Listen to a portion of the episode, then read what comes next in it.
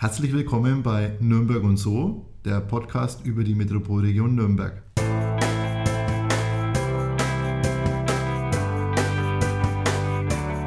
Ich glaube, das ist, kriegt man nicht hin. Also wir sind heute in Nürnberg-Muckenhof Nürnberg, wunderbar, genau. Nürnberg-Muckenhof. und, Und, ähm, äh, bei einem tollen Gast, unserem ersten tollen Gast. stimmt, das ist der erste Und tolle Gast. wer stellt ja. den Gast vor, Markus? Äh, Ich glaube, das machst du, Daniel, oder? Okay. Wunderbar. Unser erster Gast ist ein Kind der 60er Jahre. Ausgebildet zum Metallfacharbeiter, statt mit Drehen, Fräsen, Schleifen beschäftigt er sich heute allerdings mit Design, Architektur, Kunst und Musik.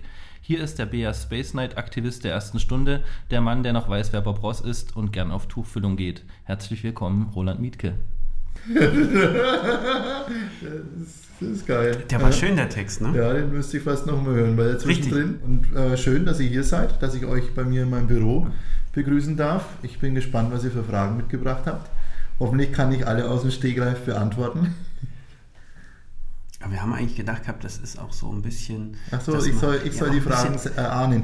Ich, Nein. ich könnte mir vorstellen, dass ihr die Frage mitgebracht habt, wie bin ich eigentlich zum Design gekommen? Du hast dich gut vorbereitet. ja, vielleicht fangen wir da einfach mal doch da an an der Stelle. Ja, weil Ähm, D was ich- ist relativ weit vorne im ABC. Ja, Stimmt, genau. richtig. Ja, Ne? Ausbildung hatte ich gesagt äh, zum Ah, Metallfacharbeiter. Genau. So, und da wäre natürlich für uns äh, echt interessant, wie kommt man dazu, der Weg zum Design? Ist das über die Musik passiert? Wenn, wenn man jetzt mal einen, einen, einen ganz großen Bogen schlägt, klar, wenn Musik auch Design ist, zumindest ist Design hat irgendwas mit Kunst zu tun und Musik hat was mit Kunst zu tun. Ich habe äh, fast zeitgleich mit meiner Ausbildung äh, zum Metallfacharbeiter auch, denke ich mal, mit äh, Musik machen angefangen. Viel früher, vor meiner Ausbildung, habe ich natürlich schon Musik gehört. Ähm, man hat mir Gott sei Dank zwei Ohren mitgegeben. Von daher habe ich schon lange Musik vorher gehört. Aber Musik machen, denke ich mal, ist das Interessante. Mache ich seit äh, jetzt, glaube ich, 18 Jahren. Also mit 18 Jahren begonnen. Meine Ausbildung habe ich mit 16 begonnen. Also zwei Jahre vorher. Ähm, da war immer der Drang, das, was ich gehört habe, auch selbst irgendwie umzusetzen, zu modifizieren, anders zu machen, besser zu machen. Und so bin ich dann zu Musik machen gekommen. Natürlich absolut super hobbymäßig. Und irgendwann mal fing es an, immer mehr Spaß zu machen und immer mehr, keine Ahnung, Zeit zu investieren. Und wenn man in eine Sache mehr Zeit investiert, dann professionalisiert man sich. Mhm. Und dann hat sich das ergeben mit meinem äh, jetzt immer noch Musikkollegen, mit dem Jürgen Heidinger. Das war sozusagen der einzige, der erste Musikant, mit dem ich zusammen äh, seit ähm, 27 Jahren, Seit, seit 85, ne? Äh, ist ja, Emily Lights. 85, Ja. 86, Wenn man die Website gemacht hat, weiß man auch die Texte. Ne? Also seit äh, unendlich langer Zeit, also seit länger als einem Vierteljahrhundert, ähm, mache ich mit dem Jürgen zusammen Musik und nur mit dem Jürgen und A Million Lights. Und jetzt habe ich die eigentliche Frage vergessen, oder wie, wie sind wir da drauf gekommen? Ne, wir Wie können ja auch ein Stück weit bei der Musik vielleicht noch bleiben. Ähm, ihr macht oder ihr macht schon immer elektronische Musik. Elektronische Entspannungsmusik. Entspannungsmusik. ja, die Electronic Listening Music. Genau.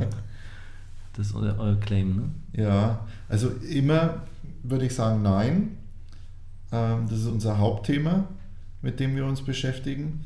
Wir haben natürlich, ähm, als wir angefangen haben, Musik zu machen, Musik nachempfunden. Also äh, nachgemacht, versucht zu adaptieren und das war die Musik der Zeit, war alles rund um äh, Anne Clark, Depeche Mode ähm, etc. und Kraftwerk natürlich muss immer an der Stelle Mhm. hat man Mhm. einen Deal als elektronischer Musik mit Kraftwerk, dass man es da am Anfang gleich sagt. Ach so, das ist automatisch so. ja, ja, das ist das Ah, A okay. ist es ein Gen und B muss man dafür, dafür auch noch was zahlen. Und Dass man es darf oder dass man es kriegt man dafür Geld, wenn man es sagt? nein, das ist genau andersrum. Äh, Kraftwerk hat Nutzungsrechte am Namen sozusagen. So, okay. Und sobald ich ihn äh, nenne, muss ich Müssen sozusagen wir das Geld dann zahlen. auspiepsen wahrscheinlich? Ja, genau. Ah, okay. So einen schwarzen Balken drüber legen. Richtig, ja. ja. Schwarzer, Balken. Ähm, Schwarzer Balken ist gut. Mhm. Und da haben wir eben elektronische Musik der Mitte der 80er Jahre nachempfunden, also New Wave und Independent. Haben das natürlich äh, eigentlich gar nicht hinbekommen, also es hat sich nicht mehr so ähnlich angehört. Aber das ist manchmal auch eher ein Vorteil, weil man dann beginnt, ein, relativ früh einen eigenen Stil herauszubilden. Würde man, gibt genügend Bands, die das sehr gut können, die Musik, die sie machen wollen, nachempfinden. Und schon stecken sie in ihrer eigenen Schublade, die sie sich selber gemacht haben, drin und kommen vielleicht nicht mal so gut raus. Nachdem wir anfangs so schlecht waren, dass wir diese Schublade also nicht bedienen konnten, äh, hat sich dann für uns ergeben, dass ich dann als, als DJ auch ähm, zur Techno-Acid, also erst Acid und dann Techno-Zeit auch aufgelegt habe, habe ich natürlich auch neue musikalische Strömungen damit hineingebracht und dem Jürgen immer die neuesten Platten, die ich irgendwo gekauft habe, vorgespielt. Und so ging es mit dem Adaptieren weiter vom, vom New Wave. Irgendwann mal war es Acid und witzigerweise haben wir dann diese Musik, haben wir schon gemerkt, dass wir eine Musikrichtung machen und wir haben diese damals Acid Wave genannt. Klar, weil wir haben vorher Wave gemacht, jetzt Acid und der Name ist dann Acid Wave. Wir sind dann mal nach Stuttgart gefahren zum Feiern, abends, samstags, ähm, weil uns da schon Nürnberg fast ein bisschen zu klein war, irgendwie, so mental. Und witzigerweise haben wir die gleiche, wirklich die absolut identische Musik haben wir gehört, die wir gemacht haben. Mhm. Und haben uns angeschaut, es kann nicht sein. Dritte Platte, vierte Platte, fünfte Platte, die spielen hier Acid Wave. Unsere Musikrichtung, das geht nicht. Wir waren da der festen Überzeugung, dass wir die Einzigen sind, die diese Musik spielen oder halt machen oder, oder erfunden Mhm. haben. Und dann bin ich zum DJ gegangen und habe gefragt, was er da für Musik spielt. Und dann hat er ein, Wort verwendet, was ich so in der Form noch nicht kannte und es hieß Techno. Und ich dachte, na, ist ja krass, mal schauen. Wir sind dann über Nacht geblieben und am nächsten Tag gleich äh, in dem Plattenland, das waren wir glaube ich am Freitag dort und sind am Samstag zum Plattenkaufen gegangen, in äh, dem süddeutschen größten Plattenladen, ähm, äh, Musik Lerche, glaube ich, hieß der.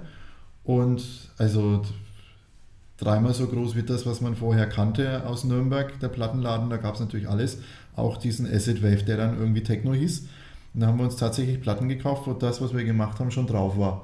Da waren wir einerseits enttäuscht, andererseits war es natürlich schon äh, auch eine Bestätigung und haben dann das immer so weitergemacht. Und es ist dann eine Entwicklung nach der anderen gekommen und nach einer ein, zwei, drei Jahren wilden musikalischen Phase, also eine laute, eine schnelle, tanzbare Musik, elektronische Musik, sind wir dann äh, so 1992, 93 sind wir immer leiser geworden, ruhiger geworden und haben dann ausschließlich nur noch ruhige Musik gemacht und haben da den, den Ambient äh, für uns entdeckt oder Chill Out oder was dann irgendwann mal Café Del Mar hieß oder irgend sowas in der Art.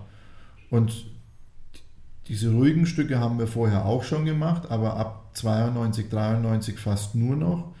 Und da kam dann dieser Claim auch mit dazu zu A Million Lights, die Unterzeile Electronic Listening Music, weil wir da auch nicht so genau wussten, wie man das beschreiben möchte und ähm, wollten mit dem Wort Ambient noch nicht so recht umgehen. Das war dann vielleicht auch ganz gut, weil natürlich solche Begrifflichkeiten, äh, äh, Schwankungen unterliegen und mal sind sie hip und dann mal nicht. Und wenn sie nicht hip sind, dann ist vielleicht blöd, wenn man sich auf die Fahnen geschrieben hat, Ambient zu machen.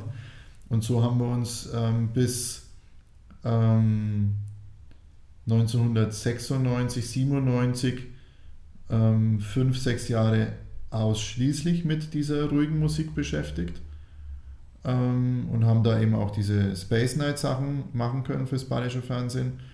Und ich habe dann 1996 angefangen, 97 ähm, als DJ Gore um Psytrance aufzulegen. Und dann war es wieder das gleiche in Grün. Ich habe zum Jürgen gesagt, hör dir mal die Sachen an, die sind total strange. Das ist eine Musik, die, die kennt man wieder mal nicht so, da ist irgendwas Neues drin und da sind wir schon sehr analytisch ähm, vorgegangen, haben diese Musik zerpflückt, wie hört sich die Bassdrum an, wie ist die, die Bassline in sich aufgebaut, welche Instrumente sind drin? Und haben dann auch versucht, die entsprechenden elektronischen Instrumente dazu kaufen und dann hat sich das wieder weiterentwickelt, sind aber dann definitiv auch dieser ruhigen Schiene treu geblieben und machen vielleicht 60, 70 Prozent diese ruhige Musik, ähm, Ambient, Chill Out, was auch immer, und zu 20, 30 Prozent dann diese Gore und Psytrance, also tanzbare Musik.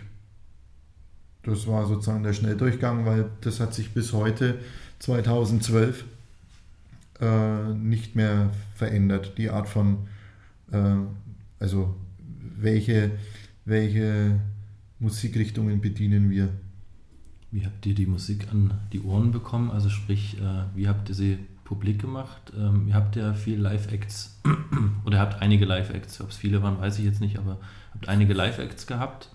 Einen habe ich, erinnere ich mich noch, im, im Z-Bau war das, glaube ich, damals mhm. mal gewesen, miterlebt. Und ähm, habt ihr von Anfang an äh, wirklich aufgelegt ähm, oder habt ihr begonnen über CDs oder gut, CD war ja noch nicht so das Thema dann?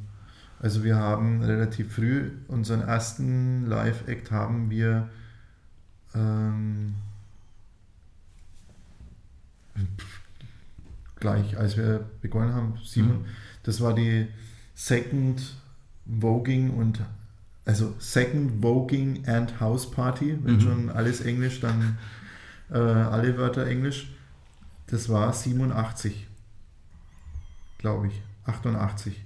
Also ein, zwei Jahre nachdem wir uns so zusammengewürfelt haben, Jürgen und ich, haben wir auf einer Party in Erlangen im E-Werk, ähm, da habe ich noch zu 90 Prozent als DJ aufgelegt und der Jürgen immer wieder mal dazu gespielt. Auch diesem Konzept sind wir sozusagen treu geblieben und ähm, jetzt gibt es ja so unterschiedliche Begriffe wie äh, Live-Act, Live-PA, Konzert. Aufführung oder was auch immer. Ähm, unsere unsere Live-Darbietung besteht aus 20, 30 Prozent Auflegen, das ich auflege als DJ. Und Jürgen spielt inzwischen nicht nur ein bisschen dazu, sondern es vermischt sich ähm, das Auflegen ähm, und das Musikmachen so sehr, dass wenn wir eine Aufnahme im Nachgang kontrollieren und anhören, dass wir oftmals nicht wissen, was kommt von Platte, was kommt von CD, was kommt von äh, uns von live, weil sich diese Dinge eigentlich auch so, möchten wir sie abmischen und live präsentieren, ineinander verweben, dass du nicht mehr raushörst, was ist live und was kommt von Platte.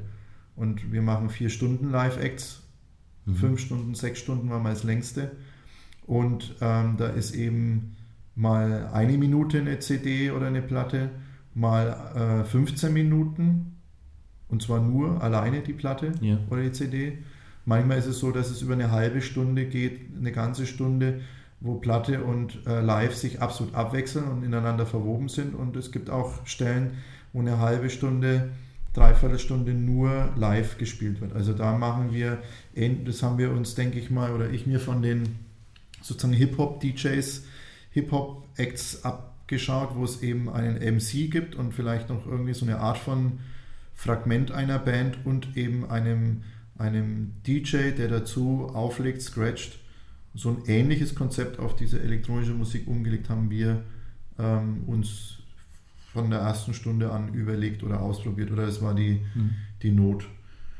Und wir haben für eine elektronische Band haben wir ähm, sehr viele Live-Acts gemacht ähm, weil wir eigentlich 100% unseres Studios immer mit auf die Piste genommen haben. Also alles in Flight Cases gepackt, eingepackt ins Auto. Also die Sachen waren schon in Flight Cases im Studio so rumgestanden, ins Auto gepackt und äh, zum, zur Location XY gefahren, dort aufgebaut und haben dann da live gespielt. Und ähm, wir haben 50 oder 60 Live-Acts gemacht. Ähm, und das war gefühlt relativ viel. Wir haben unsere Hochphase, glaube ich, so so 96 bis 2000 gehabt. Da haben wir sehr viele gemacht und da war, glaube ich, mal ein Jahr dabei, da haben wir zehn Live-Acts gemacht. Das hört sich jetzt für einen Profimusiker relativ wenig an, der macht höchstwahrscheinlich auch äh, in zwei, drei Monaten schon zehn Live-Acts. Aber wir sind keine Profimusiker, sondern absolute Hobbymusiker und rein elektronische Musik live zu spielen ist eine technische Herausforderung und das war für uns auch eben der Gag eigentlich zu sagen, oder so hieß es, elektronische Musik kann man nicht live spielen, sondern es kommt immer von Band oder sehr viel von Konserve. Es wird meistens nur dazu gesungen oder ein bisschen was dazu gespielt und wir haben gesagt, wir möchten in Richtung 100% gehen, was live dargeboten wird. Und das haben wir oft genug gemacht oder bewiesen, sage ich mal. Wie war das damals bei der BA Space Night? Hattet ihr da Einfluss auf die, ich nenne es jetzt mal visuelle Übersetzung eurer Musik? Ähm, oder wurde die, habt ihr die Tonspur abgegeben und äh, das bayerische Fernsehen hat sein eigenes Ding damit gemacht? Das war weitaus komplizierter und auch wieder mit äh, Zufällen und, und Glück haben verbunden gewesen. Ähm, Jürgen und ich waren zu dem Zeitpunkt schon sehr rege Space Night äh, Seher mhm. und haben für die Space Night, die im Fernsehen so gelaufen ist, haben wir uns Musik dazu ausgedacht und haben gesagt, wir möchten eigentlich mal für die Space Night Musik machen. Haben dann drei Lieder gemacht, wo wir uns vorstellen konnten, dass die äh, ziemlich gut zu dieser Space Night passen. Also diese Bilder, Weltraum, Astronaut fliegt sozusagen im Weltraum rum, schraubt am Space Shuttle irgendwie rum oder Mondlandung, was auch immer. Und das hatten wir bei der Komposition immer im Hinterkopf. Und als wir es dann angehört haben, als es fertig war, haben wir gesagt, ja, das ist genau die Space Night Musik. Haben äh, die zum Bayerischen Fernsehen geschickt, zum Dr. Scheller damals, haben schon einen Brief geschrieben, wie man das halt so macht und haben gesagt, pass mal auf, ähm, findest nicht auch, die Musik ist doch super cool, wollt ihr die nicht verwenden? Ich glaube, der Herr Dr. Scheller hat den Brief auch nie gelesen, deswegen konnte uns, glaube ich, auch nie böse sein. ähm, wir haben nichts gehört, aber wir haben dann auch vielleicht sogar eine Absage bekommen. Aber das war dann fast klar, weil wir gesagt haben, das ist eher ein hochgestecktes Ziel und so unprofessionell, wie man das angeht. Also da hätte man das sicherlich irgendwie anders machen müssen. Aber es war dann tatsächlich so, dass vielleicht ein halbes Jahr später habe ich dann den Frank Lewicke vom Sehen schon gekannt und wir haben uns beim Feiern abends immer getroffen, sind in die gleichen Clubs gegangen, auf die gleiche Musik getanzt. Und irgendwann mal sind wir draußen vor der Tür gestanden, haben was getrunken und uns ein bisschen ausgeruht und sind ins Gespräch gekommen, also nicht mehr nur Hallo, sondern auch mal so ein bisschen äh, ja, er ist Maler und ich so, ja, ich mache auch Musik. Und ähm, er hat äh, jetzt vor kurzem Bilder ähm, für die BA3 äh, Space Night, Space Art. Nicht so, was ist die Space Art und so. Und das ist doch das mit diesen Gemälden. Ja, da hat er die Gemälde abgegeben. Ähm, und ach so, aha, er macht sowas und ist ja witzig. Und wie ihr macht, du machst Musik und er bräuchte Musik. Und ich so, ja, wie dann sind wir irgendwie so erstmal ganz verdutzt dagestanden, weil jeder die Geschichte, die er erzählt hat, hat so gut zu der anderen gepasst, dass sie erstmal überhaupt nicht gepasst hat. Also man so in Stocken oder in Stutzen gekommen ist, so wie, was erzählt der jetzt? Das ist ja eigentlich die Fortführung von der Geschichte, die ich gerade erzähle. Und dann sind wir ja relativ schnell zusammengekommen. Ich habe ihm meine ähm, CD geschickt von, von Armin Leitz, ich habe es ihm vorbeigebracht und er hat es sich angehört. Ich habe die Bilder angeschaut, die er ähm, gemalt hat und wir waren sofort ähm, überzeugt, dass Frank meinte, wenn er Bilder gemalt hat, hat er so eine Art von Musik im Kopf gehabt und äh, ich habe gesagt, im Prinzip, als wir die Musik gemacht haben, haben wir so die Art von Bildern irgendwie gesehen im übertragenen Sinne. Und dann hat der Frank eben gemeint, er möchte unbedingt, dass diese Musik, das war dann schon fertig alles, sozusagen schon irgendwie kurz bevor es gesendet wird, also kurz heißt so acht Wochen, mhm. ähm, war schon alles fertig mit ähm, fertiger Konservenmusik, also zusammengestellt von einem DJ, von einem Nürnberger, glaube ich. Ähm, Stücke von sozusagen bekannten Bands, die man sich halt so im Plattenladen kauft. Und Frank meinte, er würde gerne einen Großteil von unserer Musik verwenden und würde versuchen, diesen, diese Mischung nochmal über den Haufen werfen zu lassen und unsere Stücke da so viel wie möglich einbringen zu, zu wollen, was uns gefreut hat und wir das so auch äh, sozusagen zugestimmt haben und haben gesagt, ja, wir haben da ja schon so eine CD im Prinzip fertig gemacht, weil wir die schon vor einem halben, dreiviertel Jahr mal hingeschickt haben. Und es wurden dann auch tatsächlich genau diese Stücke verwendet, zwei, drei noch mehr. Von daher war das dann ähm, eine ganz witzige, skurrile Geschichte. Und ähm, ich wurde dann auch, ähm, als die erste Sendung dann lief, ähm, wurde ich dann von dem, von dem Macher der Space Night, vom ähm, Alexander Seibold, angerufen, dass in der nächsten Viertelstunde, weil das so ganz kurz vorher erst ähm, klar war, wann die erste Sendung läuft, ich glaube, eine Stunde vorher wurde ich angerufen. Ich war schon auf dem Weg nach Hause, weil ich mir gedacht habe, na wenn, dann wird sie jetzt demnächst kommen. Ähm, wurde ich angerufen, dann war ich noch auf dem Nürnberger Hauptmarkt äh, auf dem Weg zu Fuß nach Hause und ja, kommt in einer Viertelstunde schon dran. Äh, hat mich gesputet, bin nach Hause gekommen, Fernseher angemacht und ich glaube, das waren weniger als ein, zwei Minuten. Später kam dann auch tatsächlich die Sendung mit dem Einblender äh, BR Space Night und Space A2 von Frank Lewicke. Und dann auch der Titelsong sozusagen war von uns.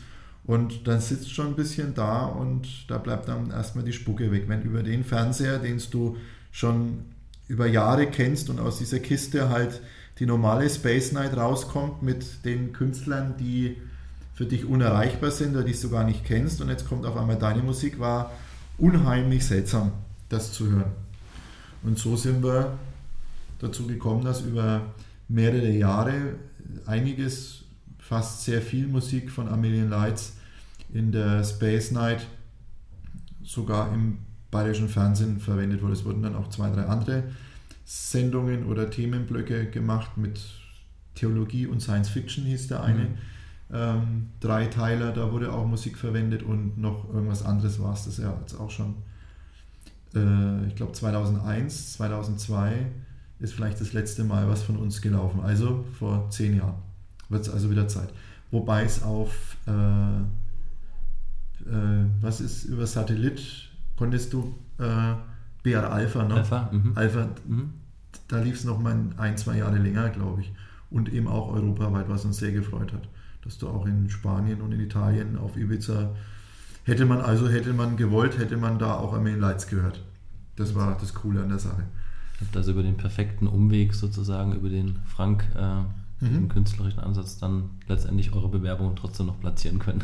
Genau, ein halbes Jahr später, aber ja, ist ja egal. Ist ja egal. Ja, Hauptsache Musik erreicht. beim Bayerischen Fernsehen. Das war dann schon ein, wir haben es so empfunden und ich wurde letztens vor als du mich angerufen hast vor drei Wochen, vier Wochen, mhm. wurde ich äh, von jemand anderem äh, angefragt als DJ und er wollte explizit, dass er reinschreiben kann, ähm, irgendwas mit der Space Night. Der DJ, der also Musik schon die perfekte hat. Werbung für also dich. Also das ist also damals vielleicht mehr als heute mhm. ähm, war das eher wie ein Ritterschlag und hat ähm, auch also wir sind nie bekannt geworden, Armeen Lights würde ich mal sagen. Aber wenn wir ein bisschen bekannt geworden sind, sind wir zu 90 Prozent durch die Space Night bekannt geworden und nicht durch äh, Werbung oder durch, durch einen Plattenmanager oder was auch immer. Also da denke ich mal, hat das Gütesiegel BR oder BR3 oder Space Night hat da, denke ich mal, die, den meisten Vorteil gehabt. Mhm. Ähm, ich habe ja vorhin kurz in der, in der, in der Vorstellung von dir ähm, gesagt, welchen, welchen Ausbildungsweg du irgendwann mal eingeschlagen hast, ähm, Metallfacharbeiter. Und äh, wir waren bei der Frage stehen geblieben, wir sind hinweg, drüber hinweggekommen. Äh, wie war denn dann der Umweg, weil wir das auch gerade hatten, der Umweg zu, hin zu Design, zu, einem, mhm. zu einer ganz anderen Richtung? Wie bewegt man sich vom, vom Handwerklichen? Na gut, okay, handwerklich ist es ja immer noch, Du legst Sehr viel sogar, legst ja sogar großen mache, Wert drauf. Ähm, wie kommt man da dazu? Ich kann beschreiben, wie es war, ob das dann erklärt, wie man mhm. dazu kommt. ähm, vielleicht hat mich das Leben dahin geschubst und gestupst. Ich habe ähm, von meinem Vater die Empfehlung bekommen, einen, einen äh, Beruf zu lernen und vor allem einen handwerklichen und äh, sozusagen nicht zu studieren, weil das äh, hat sich auch nicht ergeben, weil ich ähm, die Hauptschule vorgezogen habe dem Gymnasium und habe Mhm. damals gesagt, dass ich nicht ins Gymnasium gehe. Hat aber trotzdem irgendwie was gebracht. Ähm, so, dass ich eine Lehre gemacht habe. Junge lernen was Anständiges. Genau. Und äh, konnte in der Firma, in der mein Vater auch tätig war, in der Firma Scheffler, die ja auch, wenn man es bayernweit betrachtet, eine Ausbildung macht, die neben BMW die beste Ausbildung in Bayern war. Mhm. Und es war auch was Besonderes, überhaupt dort genommen zu werden und überhaupt diese drei Jahre Ausbildung durchlaufen zu können. Du warst ein Facharbeiter, der überall äh, höchstes Ansehen hatte. Und man hat es auch in der Ausbildung gemerkt, zumindest so rückblickend, möchte ich das jetzt auf alle Fälle auch sagen, ähm, war das eine sehr innovative, gute ähm, Ausbildung mit allem drum und dran, was man sich so, das, was viele jetzt wohl angeblich nicht mehr haben, hat man da auf alle Fälle mitbekommen. Andere Zeit bestimmt vor über 25 Jahren, aber auch, denke ich mal, ist äh, eine Ausbildungslehrwerkstatt von Scheffler eher eben perfekt geführt. Ja, also, dass es didaktisch vielleicht gut aufgebaut war, dass man auch fürs Leben was lernt und ein bisschen Anstand bekommt und dass man ähm, nicht nur seinen Platz zusammenkehren muss und irgendwie mumpflig ist, warum man jetzt Platz zusammenkehren muss mit den Spänen, die man gesägt und gefeilt hat, sondern auch ähm, das so erklärt bekommt, dass man es nicht unbedingt gerne macht, aber ein bisschen Sinn darin sieht. Und das war dann eben nach, nach relativ kurzer Schule mit neun Jahren ein weiterer Baustein. Drei Jahre Ausbildung sind sicherlich, wenn viele an ihre frühere Zeit zurückdenken, ist es wie so ein Meilenstein, so ein bisschen was mit Schule und ein bisschen was mit Ausbildung. Und da sind es so Etappen, die man auf alle Fälle nennt und irgendwie geprägt haben, weil man da ja noch jung genug ist. Und ich habe, als ich meine Ausbildung abgeschlossen habe, habe ich gewusst oder gemerkt, dass ich da nicht ganz so gut aufgehoben bin und dass ich ähm, meine, meinen Werdegang oder Ausbildung doch selber irgendwie in die Hand nehmen muss, um irgendwie weiterzukommen. Ich war dann äh, doch zehn Jahre dann bei der Firma Scheffler, also noch weitere sieben Jahre und habe mich da irgendwie hochgearbeitet, habe dann zum Schluss äh, ohne Techniker, ohne Maschinenbautechniker zu sein, habe ich dann eben einen Job gehabt als äh, Maschinenbautechniker. Das haben mir einige, glaube ich, nicht so ganz verziehen. Das war auch eine ziemlich harte, schwierige Zeit, würde ich mal sagen. Und dann kam es eben dazu, dass ich ähm, nebenbei immer wieder, was wir vorhin schon mal hatten, ich habe gerne Musik gehört und irgendwann mal gab es auch den Zeitpunkt, wo ich gerne Musik sowohl gemacht habe als, als Musiker, als Band, als auch ähm, eine Veranstaltung, also Partys. Zu dem Zeitpunkt, als ich 1989, 90 angefangen habe, Partys zu machen, war Techno gerade im Entstehen. Und da habe ich halt an Techno-Partys gemacht in Nürnberg.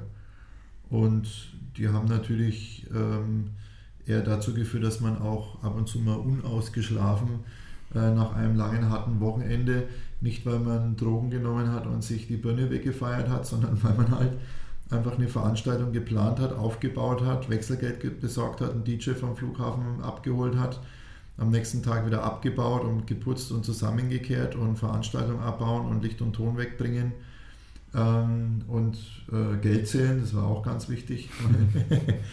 es war dann schon relativ früh ein, eine Geldverdienmaschine. Und das hat mich dann dazu bewogen, das äh, professioneller zu machen und habe dann 1993 einen Plattenladen gegründet. Ende 92 hatte ich die Idee dazu, einen Tonträger, also im Gewerbeschein hieß Einzelhandel für Tonträger und äh, Bekleidung oder irgend sowas. Also halt Records in Clubwear. Mhm. Ne? Und ja, habe dann also ab Ende 92 noch ein bisschen Scheffler, äh, war damals in der Messtechnik ähm, tätig, ähm, an so einer 3D-Koordinatenmessmaschine für keine Ahnung wie viele Millionen äh, D-Mark die gekostet hat. Da gab es äh, keine zehn Leute in der 6000 Mann Firma, die diesen Job machen konnten oder durften und ich war dann einer, habe aber trotzdem mir äh, sozusagen die Birne weggefeiert, ohne, ohne Rücksicht auf Verluste und habe dann tatsächlich den schweren Weg gemacht und gesagt, dass ich einen festen Job mit äh, absolut, also mit allen Möglichkeiten und Aussichten, die man da haben kann, wenn man schon mit, ähm, lass mich nachrechnen, ähm, keine Ahnung, noch relativ junger Mensch schon so weit oben, da wäre bestimmt noch mehr gegangen. Mhm. Habe das geschmissen, habe ein festes Einkommen ähm, aufgegeben, habe meine, da kriegt man, oder damals gab es dann sowas wie Firmenrente und solche Sachen, die man dann mit im Wind geschossen hat. Ähm, und nach zehn Jahren Betriebszugehörigkeit hätte man schon so und so viel bekommen und keine Ahnung. Jedenfalls habe ich dann halt gekündigt selber, habe dann den Plattenladen aufgemacht mit zwei Leuten und ähm, wir haben einen Plattenladen aufgemacht, der wohl angeblich ähm, deutschlandweit unter die ersten zwei oder drei Plattenläden waren und Konkurrenz war einer in Frankfurt, einer in Mannheim, einer Berlin und einer in Hamburg. Und da waren wir auf alle Fälle ziemlich weit vorne mit dran. Was den Umsatz betrifft oder die Seltenheit der Platten, die er verkauft? Oder Bekanntheit wahrscheinlich durch. Bekanntheit, die, ja. Das sind natürlich viele Maßstäbe, die man da ansetzt oder eine Mischung aus dem. Also wie, wie erlesen sind die Platten? Mhm. Wie weit ist dein Einzugsgebiet? Also wie weit sind die Leute bereit zu fahren, um die Platte XY zu bekommen? ähm, wie gut sind die Verkäufer, respektive die Einkäufer, die die Platten einkaufen.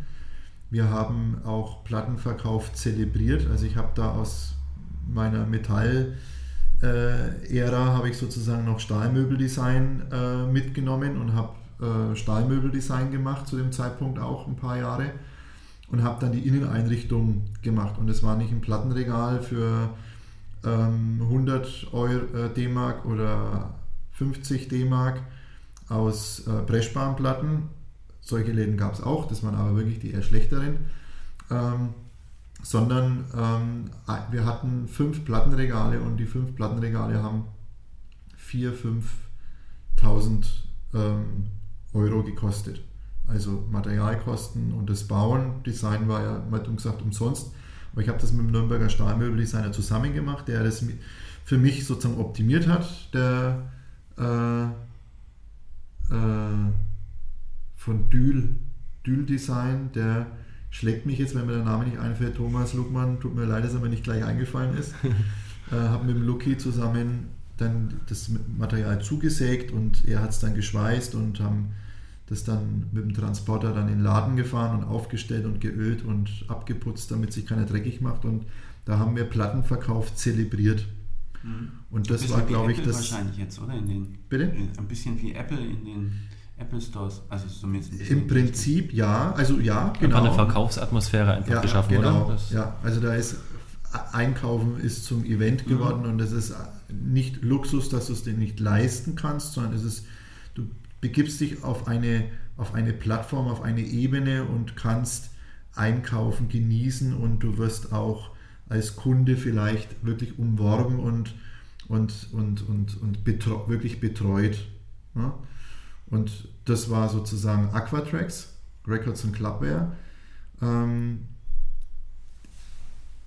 wir haben es als so gut empfunden, dass wir eine Franchise Sache draus gemacht haben und haben 1993, Mitte 93, nach einem halben Jahr, haben wir beschlossen, dass wir ein Franchise-System draus machen können. Wir hatten dann in Würzburg einen Laden, der aufgemacht hat mit drei Leuten, wo wir dann gesagt haben, pass auf, ihr braucht diese Möbel, ihr mhm. müsst diese Wandfarbe, wir kaufen zusammen die Platten ein, wir machen zusammen die Flyer, also eine Einkaufsgemeinschaft, um Sachen billiger zu bekommen, um ihnen auch zu helfen, äh, äh, Startfehler, äh, die wir hatten, nicht zu machen und haben dann auch das ganze System tatsächlich verkauft und haben dafür uns Geld gegeben, damit sie den Laden so aufmachen dürfen, wie wir es ihnen sagen. Mhm.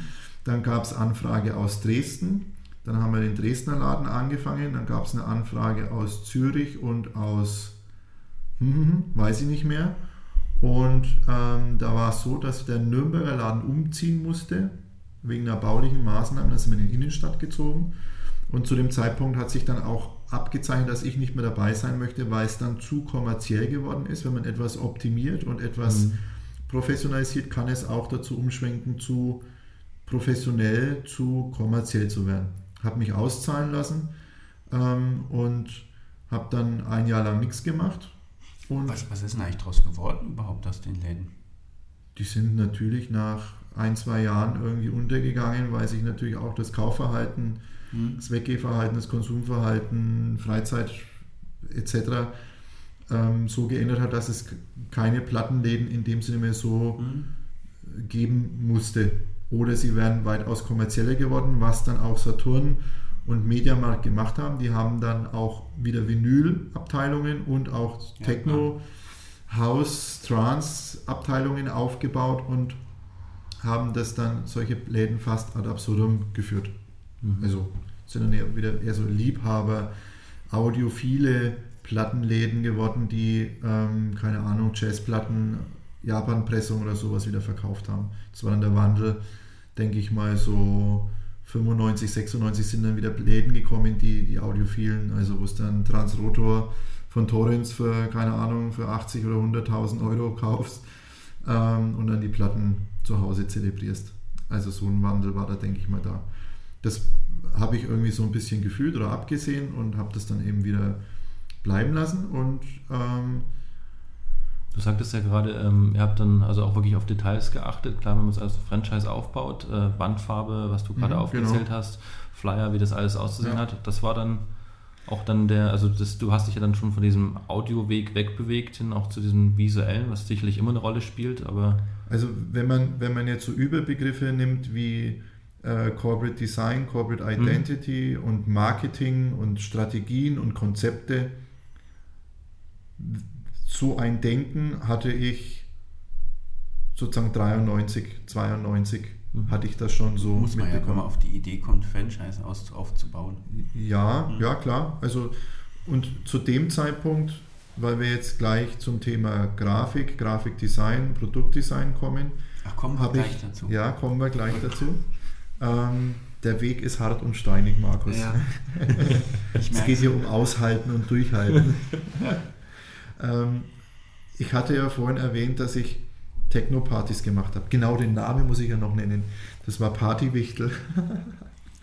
der Name der Veranstaltung war Partywichtel. Das, das, kenne ich auch noch, ja. Partywichtel. Das war also 1989, Ende 89 haben wir die erste so inoffizielle gemacht und 1990, 91 haben wir ähm, 14, 15 Partys unter dem Namen Partywichtel gemacht und dann braucht man ja logischerweise Flyer.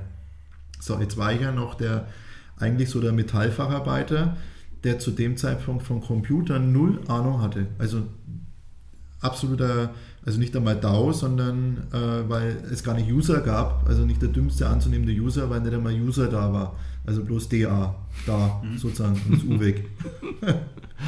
ähm, Dümmste anzunehmender. genau, Genau. richtig.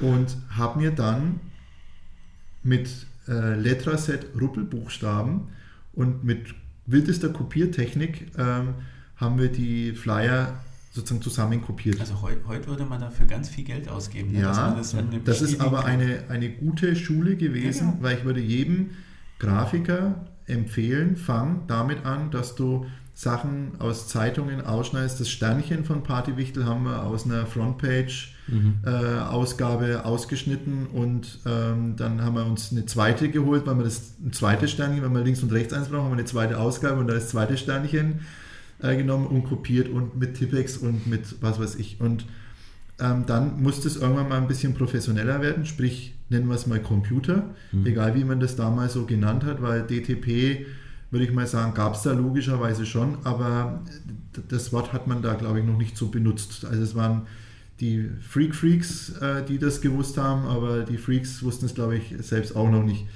Und da hatte ich jemanden, der tatsächlich von seinem Vater irgendwie einen Computer für keine Ahnung wie viel 1000 D-Mark nutzen konnte, mit einer Software, die keine Ahnung noch mehr gekostet hat. Und äh, dementsprechend, weil Rechner sehr teuer und Software sehr teuer, äh, war auch die Rechenzeit äh, im Nanosekundenbereich. also wir haben tatsächlich mal für ein Plakat über Nacht, so das, was man immer so erzählt, fünf oder zehn Stunden oder 20 Stunden später war dann das Bild berechnet. Das war höchstwahrscheinlich der Vorläufer von Photoshop, irgendwie Mhm. Photoshop 0,1 oder sowas. Ja, Oder vielleicht wann gab's war da- das dann in etwa? 92. Ja, das waren dann schon die Anfänge, ja, genau. Ja. Und da wusste ich, wie ein Flyer aussehen muss. Ich kannte meine Zielgruppe, ich wusste, was eine Zielgruppe ist, ich wusste, wie ich sie analysiere, also was haben sie für Klamotten an, wo gehen sie hin, wie, wie, wo muss ich ein Plakat später mal hinhängen, damit sie sehen, wie muss der Flyer aussehen. Ich musste also ihre Sprache schon sprechen, war relativ einfach, weil ich diese Szene ja mal dumm gesagt mit aufgebaut habe, also war es relativ einfach, die Zielgruppe zu kennen, aber trotzdem wusste ich schon so ein bisschen, wie das so funktioniert, aber konnte mit Computern halt nichts anfangen und konnte halt nicht malen und es sollte trotzdem ein Handzettel entstehen. Und da haben mir einige Leute am Anfang geholfen. Einen Flyer über einen PC mit Ausbelichten. Damals äh, vorm Infowerk gab es äh, Hess äh, Fotosatz und da bin ich hingegangen mit einer Diskette oder auch mit vier oder fünf und dann kamen schwarze Filme raus und dann hieß es ja nochmal nach Hause, nochmal neue Datei anlegen und dann kamen wieder so schwarz durchsichtige Filme raus und dann habe ich gesagt, ja, es ist doch aber ein vierfarbiger Film und warum kommen jetzt da bloß schwarze Filme raus, ist schon wieder was kaputt. Und dann habe ich zumindest relativ früh gelernt, ähm, was sozusagen ein, ein Lithograph macht, was Lithos, was Filme sind, was ein Belichter ist und dass das halt dummerweise doch alles schwarz ist und am Rand irgendwie draufsteht Cyan, Magenta, Yellow und Schwarz. Und das dann später in der Druckmaschine als die Farben eingeschüttet wird. Blöd ist, wenn man es dann verwechselt, ne? Ja. wenn man den einen Kanal mit dem anderen verwechselt. Ja. Und habe dann, bevor ich überhaupt selber Flyer machen konnte, habe ich schon gewusst, wie sie sozusagen gemacht werden eigentlich. Mhm. Und bin erst viel später zum Grafiker geworden, der den Flyer macht. Ich wusste, als ich meine ersten Grafiker-G-Versuche gemacht habe, schon viel mehr über Filme belichten und drucken und dieses drumherum, ähm, als jetzt vielleicht jemand, der schon so halb Grafiker ist, weil er gut malen kann und das Programm hatte, der wusste gar nicht, was er mit den Daten dann irgendwie macht. Und das war dann eben, ähm, als ich es tatsächlich selber angefangen habe, war es äh, 2000. Ich habe zu dem Zeitpunkt 1999 habe ich dann endlich meinen Maschinenbautechniker gemacht, irgendwie so um Delay von sozusagen zehn Jahren oder so habe ich dann Maschinenbautechniker gemacht, habe dann aber durch einen dummen Autounfall äh, das Ding nicht fertig machen können, habe noch mein Semester wiederholt und es ist dann irgendwie nichts Gescheites geworden. Äh, habe dann die Flinte ins Korn geworfen und habe gesagt, okay, dann halt nicht Maschinenbautechniker, dann muss ich was anderes machen. Und dann war eben der Punkt, im Jahr 2000 habe ich gesagt, okay, machst aus, deiner, aus deinem Hobby oder aus deiner Leidenschaft, machst jetzt echt ein, ein Business, einen Beruf und wirst irgend sowas wie Grafiker halt. Und habe dann in einem Copyshop angefangen und aus dem Copyshop ist dann mal eine Druckerei geworden und die Druckerei hat eine, hat eine Werbeagentur gekannt und da habe ich Praktikant machen dürfen und dann durfte ich dort bleiben und die haben gemeint, ich bin ganz gut und ob ich eine Festanstellung haben will und dann hat äh, der Ralf und der Stefan mit Projekt DNA mir den Weg geebnet, um äh, alles, was mir noch gefehlt hat, als echter Grafiker im Sinne von dem tatsächlichen grafischen Bereich, dass ich das sozusagen lerne und ähm, habe dann angefangen, meine Flyer halt dann selber zu machen, endlich.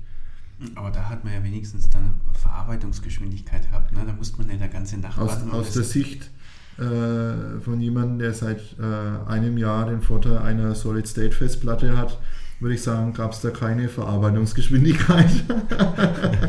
Gut, schon. Naja, aber so um 2000, da waren ja die Verarbeitungsgeschwindigkeiten im Vergleich zu Anfang der 90er natürlich. Als von den grauen Genau. Macs auf die Ja. bunten Macs umgestellt Mhm. wurde, ja klar. Mhm. Ja. Also es wächst ja immer mit und mein Rechner ist jetzt im Prinzip auch schon wieder nach einem Jahr nicht jetzt unbedingt zu langsam, aber er lässt sich auf alle Fälle schon inzwischen Zeit. Ähm, kann man nie schnell sein. War, dann eigentlich Project DNA quasi so das Sprungbrett, so der Anfang des Ganzen? Bei mir sind diese Übergänge so fließend und, und Schleifen und Wiederholungen und, und Mehrfachanfänge, dass man sicherlich sagen kann, dass Projekt DNA die erste Agentur war, in der ich gearbeitet habe und damit mit grafischen Dingen Geld verdient habe.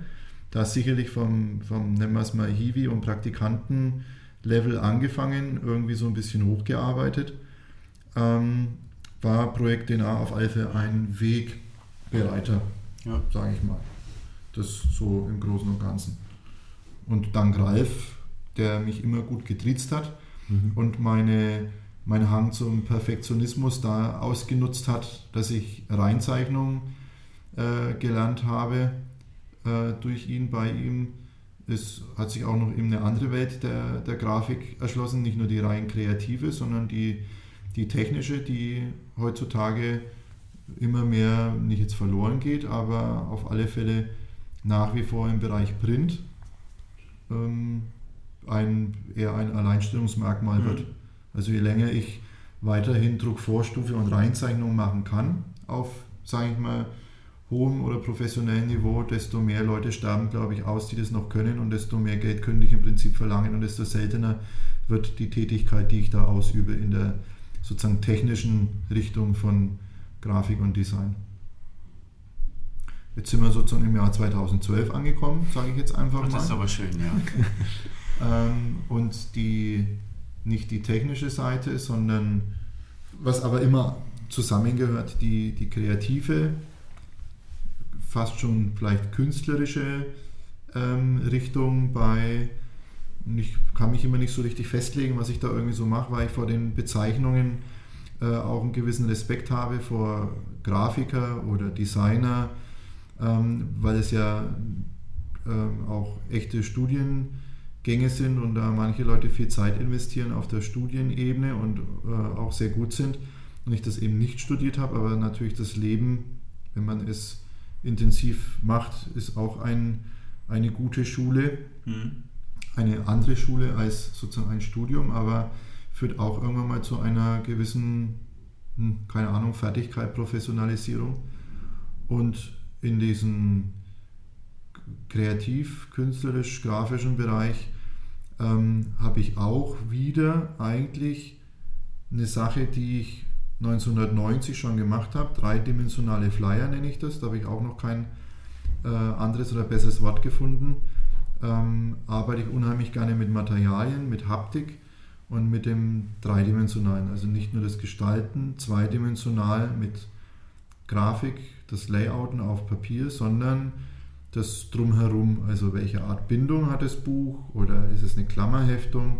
Kann ich anstatt einer Klammerheftung eine Fadenheftung machen? Eine Fadenheftung, die ich mit einer Nähmaschine auch vielleicht machen kann. Welche Materialien Das verwendet man? Frage. Gibt es hier eigentlich in Nürnberg noch einen Buchbinder? Ja, das Ja. Hand, Handbuch gibt es in, in der Rosenau. Schon Oder gibt es die schon noch, ne? Also es gibt schon noch Also das sind so die- Buchbinder. Weil ich hatte Handbuch beim ist ja- Studium hatte ich es ja auch mal gebraucht gehabt, da hatte Mhm. ich mal einen Buchbinder gehabt. Also Also ich habe gibt es noch. Auch in der Zwischenzeit schon den Unterschied zwischen einem Buchbinder und einem Kartonagenbauer Mhm. erfahren dürfen. Ich habe 2006 ein, ein Pappklemmbrett entwickelt und da kommt das mit dem äh, Produktdesign im weitesten Sinne her.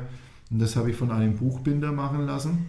Der hat mir Stein und Bein äh, versprochen, als Meister sein, seine Hand ins Feuer gelegt, dass das, was ich da haben will, er kann. Ähm, und ich musste dann die versemmelten Dinger dann doch zu einem Kartonagenbauer bringen, der eine andere Rillmaschine hat, nämlich Unterschied zwischen Rillen und Stauchen. Und wenn ein Karton über 600, 700 Gramm hat und die und die Festigkeit und die Laufrichtung vom Papier, dann musst du es halt anders machen als dieser Buchbindemeister. Da denke ich mir, ja prima.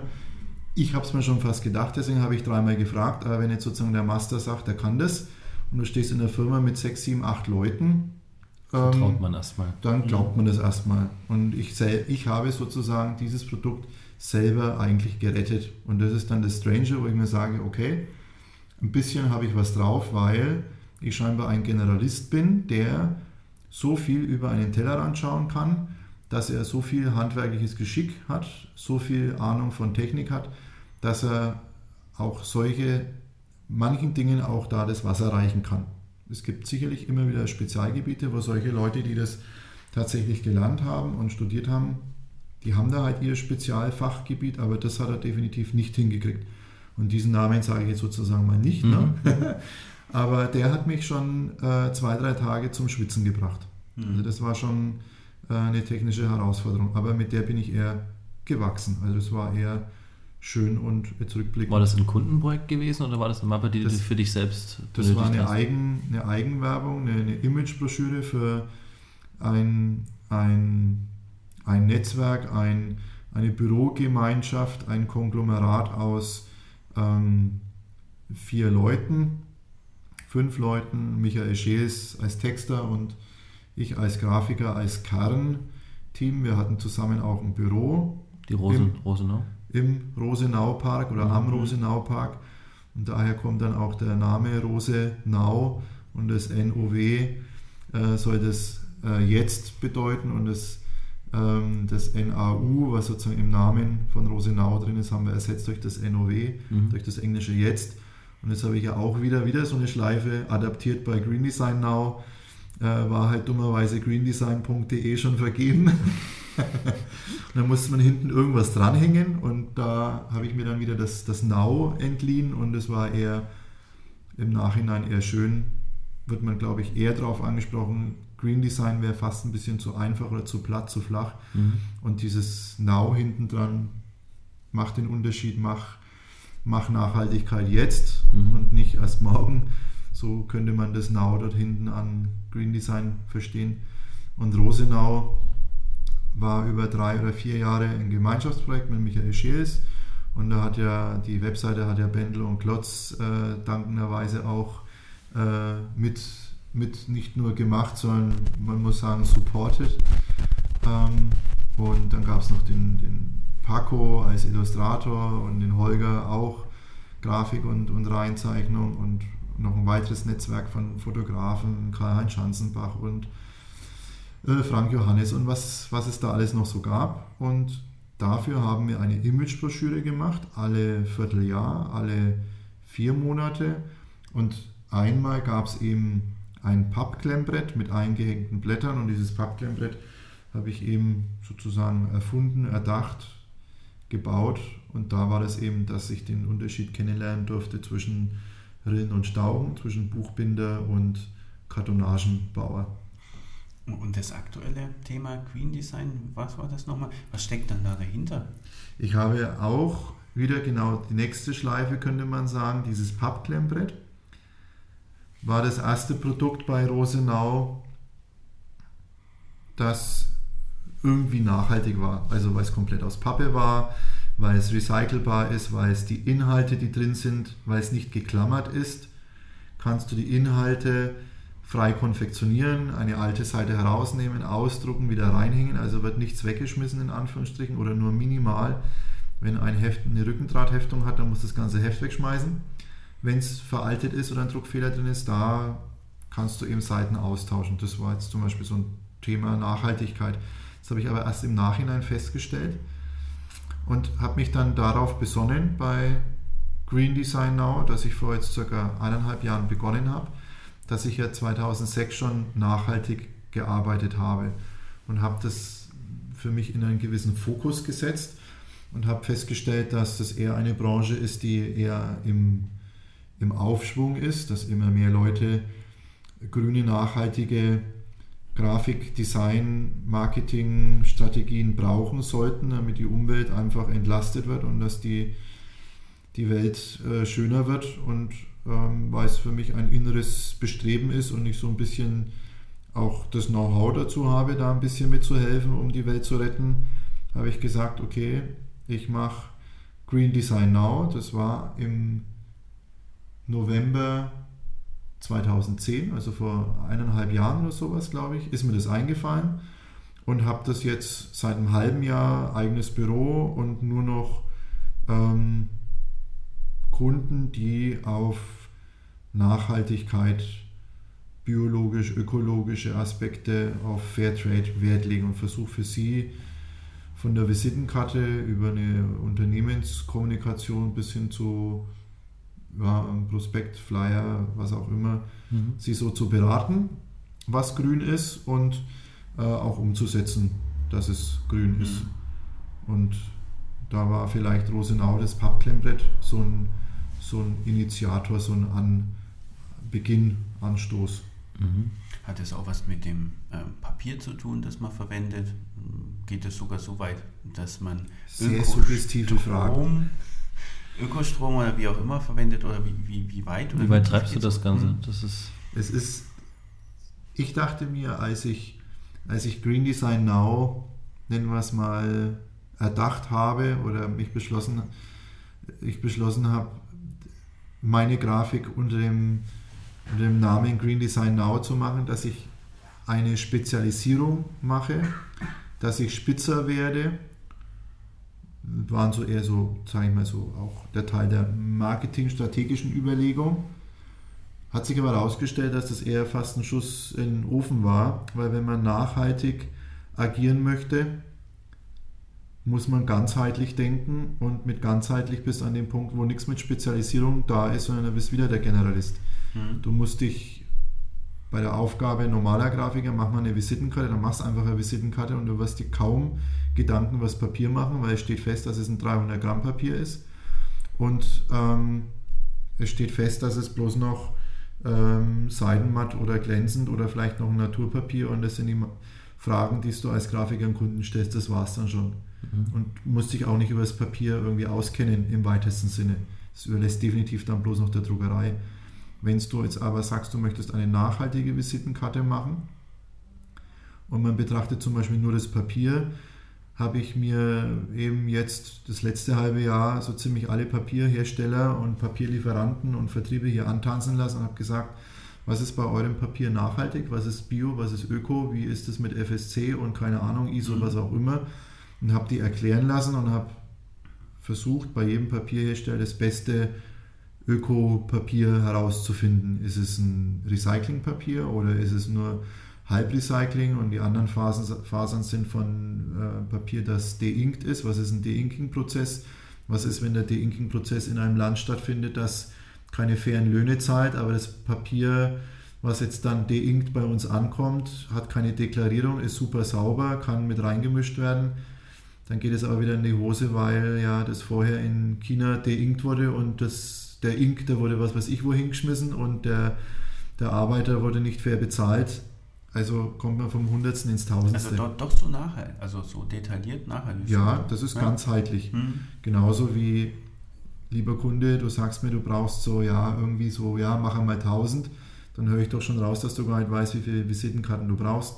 Könnte es sein, dass du mit 500 klarkommst oder wollen wir 250 machen, weil wenn wir 250 machen, ist die einzelne Visitenkarte bestimmt teurer, vielleicht sogar mal ein Vielfaches teurer, aber wir haben weniger Bäume um sägen lassen. Mhm. Und du kannst alle Vierteljahre eine neue Visitenkarte machen. Welch Wunder, plötzlich hat sich die Telefonnummer geändert oder die Adresse war falsch geschrieben, müssen wir sowieso wieder welche neu machen. Und die Wertigkeit der Visitenkarte kann eventuell auch ein bisschen mehr wertgeschätzt werden vom Gegenüber, wenn man sie etwas wertiger gestaltet, aufwendiger gestaltet. Und dann muss man nicht einen Streuartikel produzieren, wo es egal ist, ob ich 1000 oder 2000 irgendwo bestelle, weil es fast der gleiche Preis ist, weil ob ich 46 oder 57 Euro für 2000 Visitenkarten zahle, ist ja egal, sondern ich mache halt Visitenkarten, da kostet halt 250 Stück schon das Vierfache. Die ist aber auch zehnmal so viel wert und der Kunde schätzt es auch um ein Hundertfaches. Das war gut, das war jetzt ein schöner Multiplikator. Ne? Ja. Also so, so sehe ich das auch tatsächlich natürlich niemals in diesem Verhältnis. Aber bei den Visitenkarten, die ich versuche zu machen, individuell auf die Bedürfnisse des Kunden, auf seine Wünsche und natürlich auf seine Zielgruppe zugeschnitten, auf seine Philosophie, denke ich schon, dass äh, die Visitenkarten, wenn wir bloß mal bei dem Beispiel Visitenkarten bleiben, ähm, nachhaltiger sind, schlauer, intelligenter, auffälliger, ähm, wertiger. Von daher ist das das Kundenbindungsmittel Visitenkarte bekommt eine, vielleicht eine neue Dimension und ist nicht mehr Wegwerfartikel, sondern bekommt mehr Sinn und ich rufe lieber an. Ja, stimmt. Also das muss man ja wirklich sagen, die Visitenkarten sind dann halt auch wirklich mal was Besonderes, wenn mhm. man sie dann entsprechend auch verteilt sie dann auch nicht so massenhaft, genau. dass auch mal vom Hochhaus irgendwie glatt mal 10.000 mhm. runterschmeißt. Mhm. Richtig, und zwar, wir hatten noch mal ein ganz interessantes Thema, was wir noch mal ansprechen wollten. Und zwar, ich habe eine Zeit ausgeklammert. Ja, genau, aber weil das, weil das auch ein bisschen parallel eigentlich lief. Und zwar, ich glaube, in Nürnberg bewegt kein Bad so sehr die Massen, kann man von Massen sprechen? Die Gemüter. Die Gemüter, Gemüter mhm. wie das schöne Volksbad am Plärrer. Die Jugendstilperle. ja, genau, richtig. Also ich glaube, jeder, der mal da drin war, der kann sich durchaus vorstellen, warum das so fasziniert. Der weiß, wie schade es ist, dass das Ding zu ist. Und wenn man mit einem bisschen wachen Verstand durch die Räume geht, weiß man auch, warum es zu ist Mhm. und warum es nie mehr als Bad aufmachen kann. Das Diese Meinung teilt ja unser Oberbürgermeister Dr. Mali nicht mit mir, Mhm. ist daher anderer Meinung. Der stellt ja die These auf, dass das Volksbad reaktiviert wird als Bad und ähm, wieder eingegliedert wird in äh, die Riege der, keine Ahnung, vier, fünf, sechs Hallenbäder, die wir haben. Mhm. Ähm, und es wurde ja, keine Ahnung, 93 der Badbetrieb aufgegeben, ausgemustert und äh, ad acta gelegt, das äh, Volksbad am Plarrer. Und es gibt keinen Grund, warum man das als Bad wieder eröffnen sollte, weil es gibt genügend neue Bäder, also neu im Sinne von Bausubstanz, von Attraktivität, von ja, von, von vielen Dingen. Und da braucht man kein altes Volksbad mehr als Hallenschwimmbad. Aber das Gebäude, das Jugendstilgebäude Volksbad, ähm, muss man unbedingt erhalten und zwar nicht als Konserve zuspannen und äh, einfach immer Dachrinne reparieren und äh, Wand streichen und ähm, sondern es der Öffentlichkeit zugänglich machen. Und das ist sicherlich das, was du meinst, dass ich mich von 2003 bis 2005 äh, damit Also die beschäftigt Jahreszeiten, habe. ich bin jetzt nicht so derjenige, der sich die Jahreszeiten merkt. Ich wusste nur, Ich tätowiere mir das Volksbad. immer auf meinen Unterarm, die Projekte. Ja, Wenn man langärmlich anhat, ist das natürlich auch ein bisschen doof. Also muss immer hab- Sommer sein. Ich habe diese, äh, heute früh habe ich noch ein Herzler von meiner Genau. Freundin Ach, gekriegt. schön. Schon, das, ne? Schön. Wofür steht das? Musst dich an was erinnern? Nee, da steht das, wenn ich heute Abend heimkomme. Rosenkauf. Genau. das hat er sie für mich, also auf, auf mich gemalt. ja. Ähm, heißt nur, dass wenn ich heimkomme, dass ich äh, eine tolle Frau zu Hause habe. Das ist Das auch was. Das reicht ja schon Ja, mal. genau. Genau, mindestens genauso toll war die Zeit im Volksbad. ähm, wir hatten vorhin diese Sache mit diesem Kartonagenbauer. Da hatte ich gesagt, dass ich eine Zeit lang mal für ein paar Tage Blut und Wasser geschwitzt habe, aber dass ich da viel gelernt habe. Mhm. Das waren zwei, drei Tage. Beim Volksbad waren es ähm, zwei, drei Jahre. Also eineinhalb Jahre, die ich mich nur mit diesem Projekt beschäftigt habe. Mhm. Also ausschließlich, auch kein Geld verdient habe, sondern Geld ausgegeben habe. Und weitere ein Jahr sozusagen Vorlaufzeit, wo man sich immer mehr um dieses Projekt gekümmert hat. Und es hat mir auch immer dann, wenn ich heute ein graues Haar bei mir entdecke, könnte ich fast schon mutmaßen, dass es aus der Zeit kommt, dass es jetzt endlich rauskommt, dieses graue Haar, Okay. das mir damals, glaube ich, äh, gewachsen ist, Hm? weil natürlich so ein Projekt, Volksbad, ähm, Reaktivierung einer 6600 Quadratmeter Jugendstil, äh, ähm, denkmalgeschützten äh, ja, Objekts. Das ist nichts, was man irgendwie mal so links, äh, so mit links macht, Ja. sondern das ist dann irgendwie eine Sache geworden, die, die ehrlich gesagt eher ausgeufert ist. Um es vielleicht sozusagen von, von Anfang an mal zu erklären, weil ich da selber gerade mal ein bisschen überlegen muss, wie man dazu kommt, äh, ein Volksbad retten zu wollen. Wir hatten auch schon mal kurz drüber gesprochen, dass ich ähm, sehr gerne Techno-Partys gemacht habe in grauer Vorzeit und bin eigentlich dieser Veranstaltungssache sehr lange treu geblieben. Also ich bin auch gerne ein Veranstaltungsmanager, sage ich jetzt mal. Neben einer Musikveranstaltung gerne auch sowas wie Messe oder sowas interessiert mich auch oder Firmenveranstaltungen.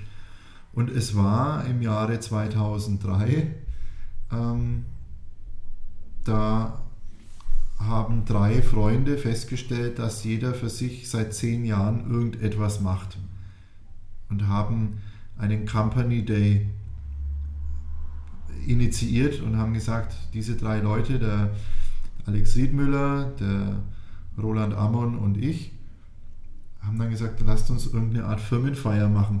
weil wir sowieso die ganze Zeit auf der Piste sind, feiern, Geschäfte machen zusammen, äh, jeder in seinem Bereich und wollen wir irgendeine Art Firmenfeier machen. Bisschen größer als so die 10 Mann zu Hause, sondern 50 Mann oder 200 Mann oder irgend sowas. Ja, da braucht man eine Location. Wir drei kannten durch die Techno-Feiern äh, von Boris und Edgar von 92 bis 94 die Location und haben gesagt, naja, wir haben gehört, da kann man das Ding irgendwie anmieten, das Foyer. Lasst uns das mal irgendwie in Erfahrung bringen. Um den Riesensprung zu machen, einen Wimpernschlag später haben wir uns in einem 12 Millionen Projekt wiedergefunden. Ah, doch so. Aber der Weg mhm. dazwischen drin, das ist wirklich der, der interessante. Diese, dieser Wimpernschlag war Genau. Ähm, wir sind dann einfach zum, zum Ordnungsamt gegangen oder Liegenschaftsamt. Ordnungsamt war es, glaube ich. Ja, wir möchten da halt den Raum anmieten für 350 Euro, möchten eine Firmenfeier machen. Oh, oh, oh, das ist zu, na, nee. Das geht nicht. So, das so nah, so geht es nicht. Und das war mal so prinzipiell die Grundaussage, die waren uns vielleicht jetzt, sagen wir mal, schon eher wohlgesonnen, aber dann mhm. haben wir uns auch die Frage erlaubt, was müssten wir denn tun, dass wir das so, wie wir das wollen, machen dürfen? Ja, also da, ne? Und dann haben wir gesagt, okay, wenn wir das tun müssen, dann bringt es das nicht, wenn wir da bloß ein Event machen für unsere Kumpels, wo wir bloß Geld drauf zahlen. Haben dann gesagt, okay, wenn wir da das mit der Fluchtwegsituation und nochmal Toiletten und was auch immer, weil da die Toiletten nicht gehen und wenn es dann ein mhm. Event machst, musst du irgendwie Toilettenhäuschen reinstellen oder vor die Tür stellen und keine Ahnung, irgend sowas war das. Haben wir gesagt, ne, wenn wir das für einmal machen, dann machen wir es halt an einem Wochenende, wo wir Freitag, Samstag, Sonntag irgendwie dann halt auch noch eine Feier oder eine Party machen können. Dann machen wir den einen Tag ein Event, den wir zahlen, unsere Firmenfeier und einen Tag später steht das Zeug sowieso schon rum. Dann macht man halt das gleiche nochmal mit Eintritt, wo man das mhm. Geld reinbekommt. Ach, und Sie wollen Eintritt? Ach, Sie wollen eine Feier machen? Dann müssen Sie ja das und das machen. Dann haben wir gedacht, okay, dann müssen wir also auch das und das machen. Das hat sich über ein Dreivierteljahr hat sich das hingezogen, also war immer noch kein Firmen-Event da.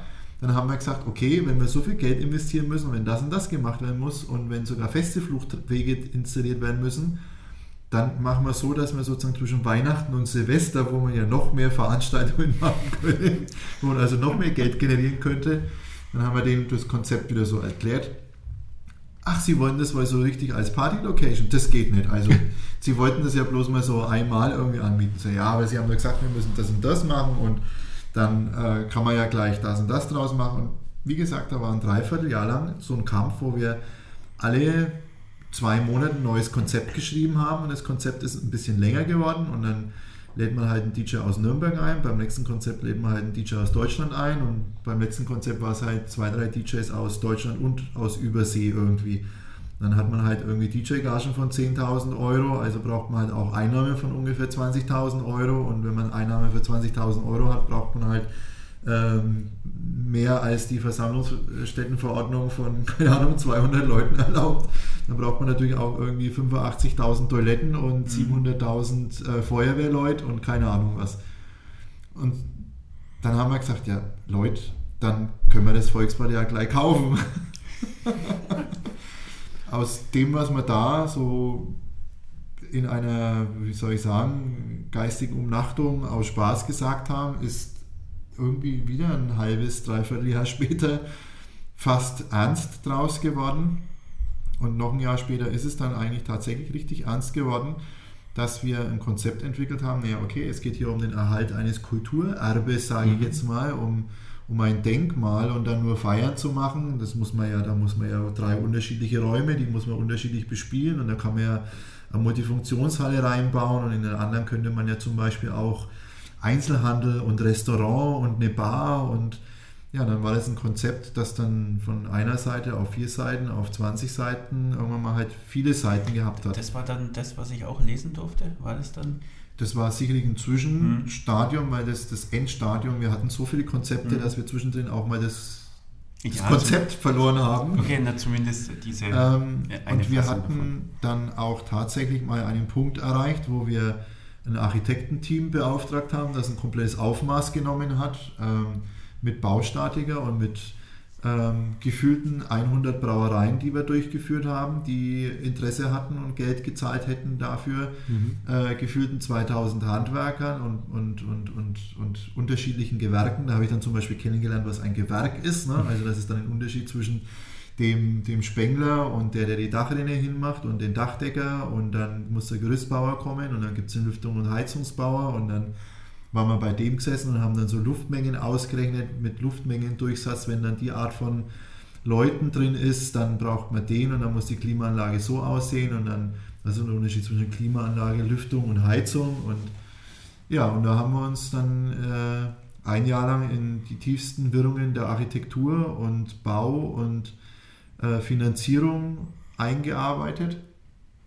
Wir haben das Parkplatzproblem, das immer vorgeschoben wurde, was keiner gelöst hätte angeblich, deswegen auch niemand das Volkswort bekommen hätte für irgendwelche Sachen in der Art, mhm.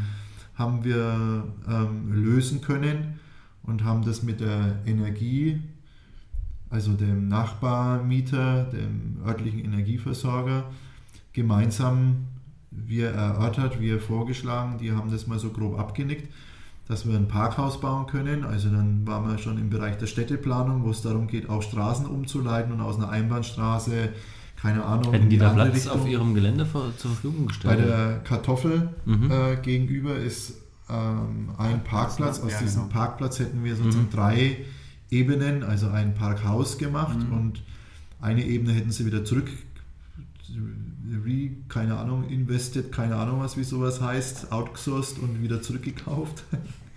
Und wir hätten halt einen Parkhaus betrieben und hätten unsere 380 Stellplätze, die man da braucht.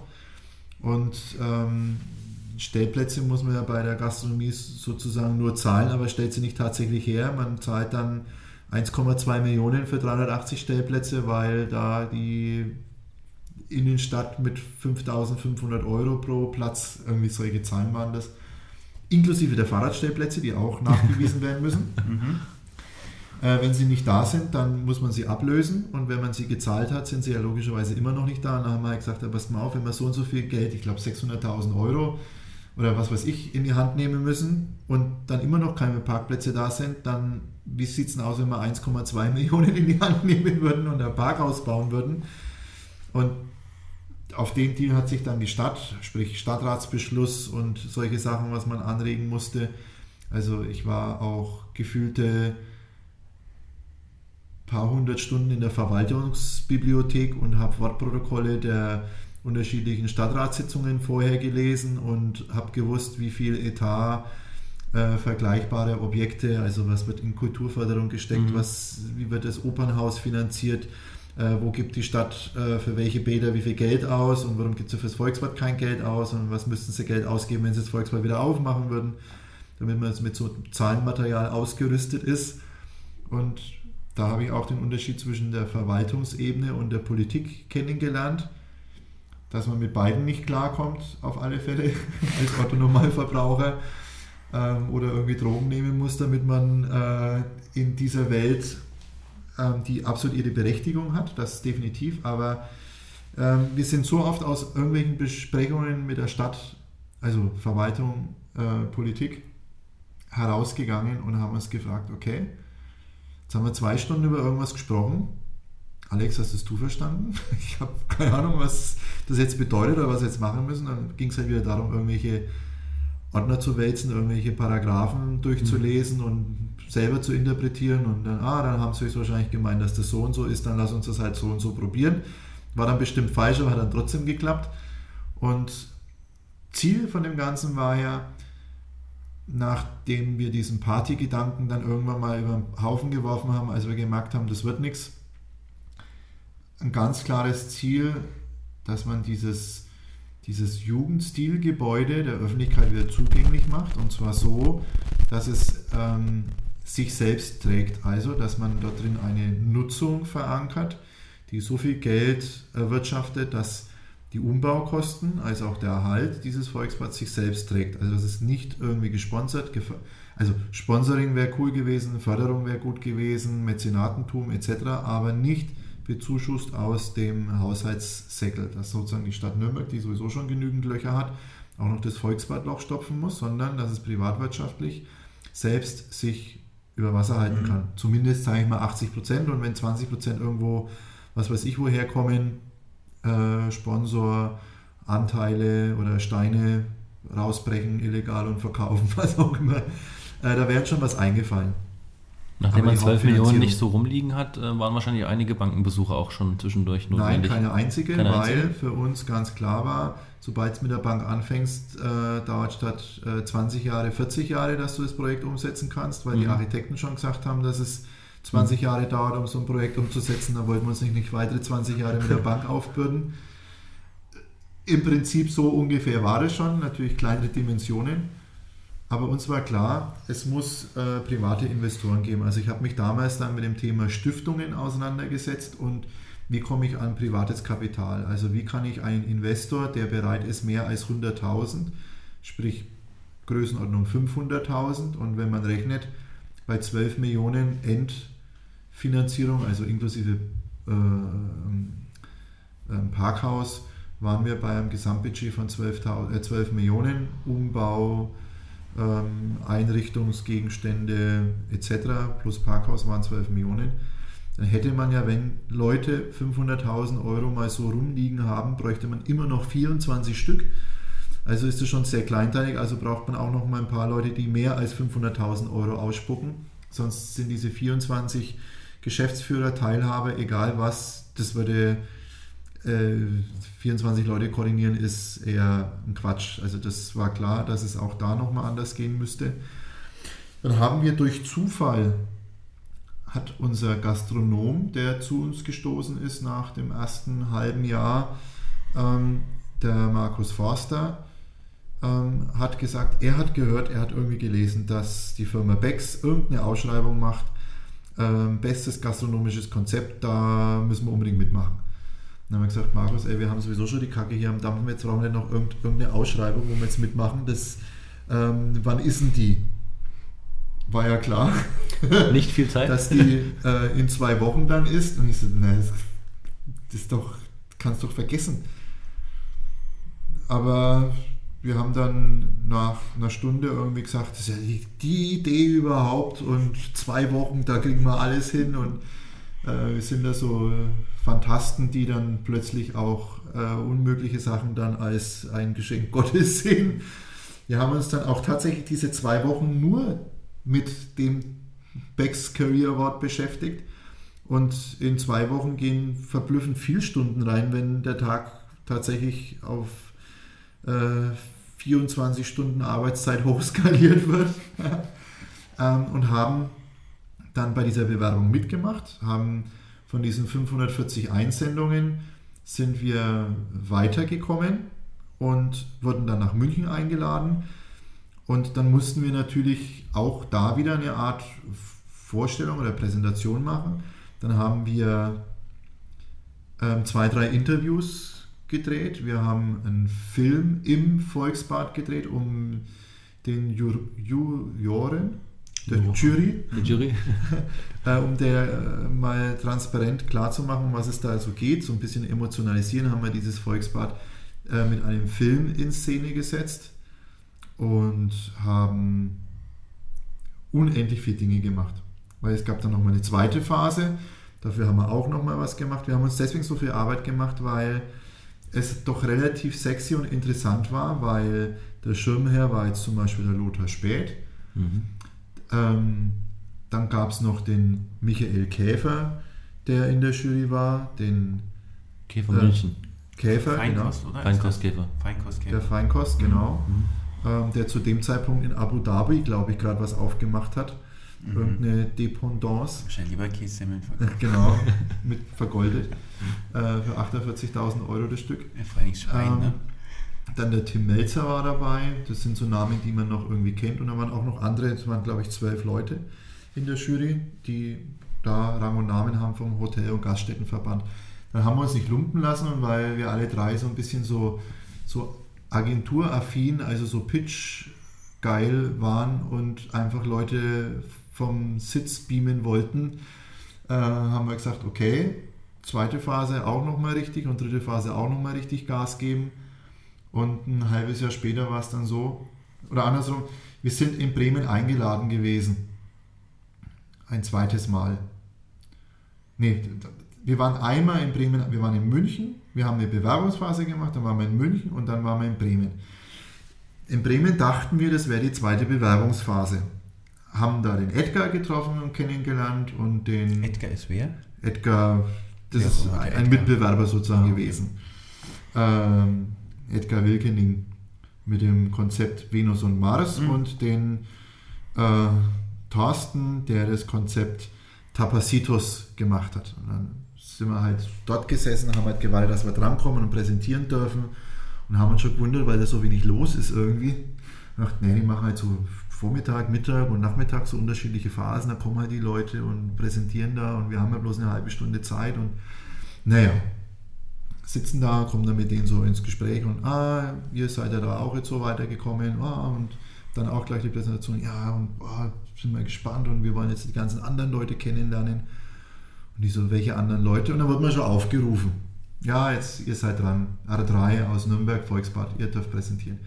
Haben uns da ins Zeugelicht wieder präsentiert wie die Weltmeister, alle waren es begeistert und Lacher und emotionalisiert und so, wir kommen raus und dann haben gedacht, so, mal schauen, wer nach uns kommt, sitzen wieder die Leute, die vor uns schon da gesessen sind, da. Dann gehen die alle aus dem Raum raus, da diese Juroren und so, naja, dann können wir jetzt äh, die drei Teams, können sich jetzt dann kennenlernen und ist er jetzt dann schon, ja, und wie sind, was ist, wo sind die anderen? Und die so, wie, welche anderen? Naja, das ist jetzt sozusagen die Vorentscheidung und ähm, jetzt geht es ja darum, wer weiterkommt. Und dann haben sie gesagt, ja, wie weiterkommt? Ihr seid doch schon, weil ihr seid Die letzten drei. die, die letzten drei. Ihr seid nominiert für den Preis äh, Bestes gastronomisches Konzept. Ah, dann haben wir wohl irgendwas falsch verstanden, weil wir dachten, es sind jetzt irgendwie so 10, 20 Leute und wir haben uns schon gefreut, dass wir bei den 10, 20 Leuten dabei sein dürfen und jetzt ist gerade ein wenig komisch und es wird ein wenig warm, weil wir sind jetzt unter die ersten drei gekommen und das war überhaupt nicht geplant.